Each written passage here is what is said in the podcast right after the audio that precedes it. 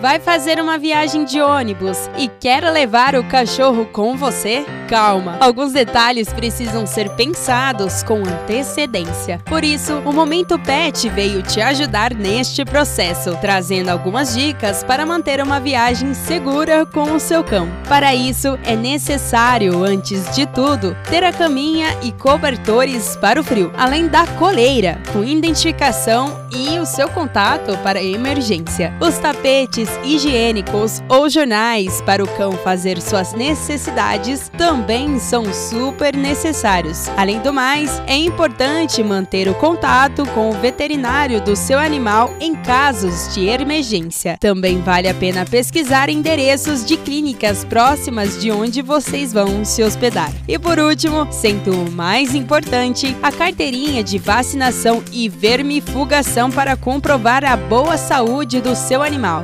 Ciente de todos os cuidados que serão necessários para garantir o bem-estar do seu pet, é hora de se informar sobre as regras que definem o que precisa para viajar com um cachorro de ônibus. Segundo os critérios da Agência Nacional de Transportes Terrestres, ANTT, para viagens interestaduais, é obrigatório apresentar o atestado sanitário para trânsito de cães e gatos. O documento é fornecido pelo veterinário, que deve ser credenciado ao Conselho Regional de Medicina Veterinária da sua região. Importante que ele tenha sido expedido pelo menos 10 dias antes da viagem. Eu sou a Isabela Machado e a gente volta a se falar no próximo Momento Pet.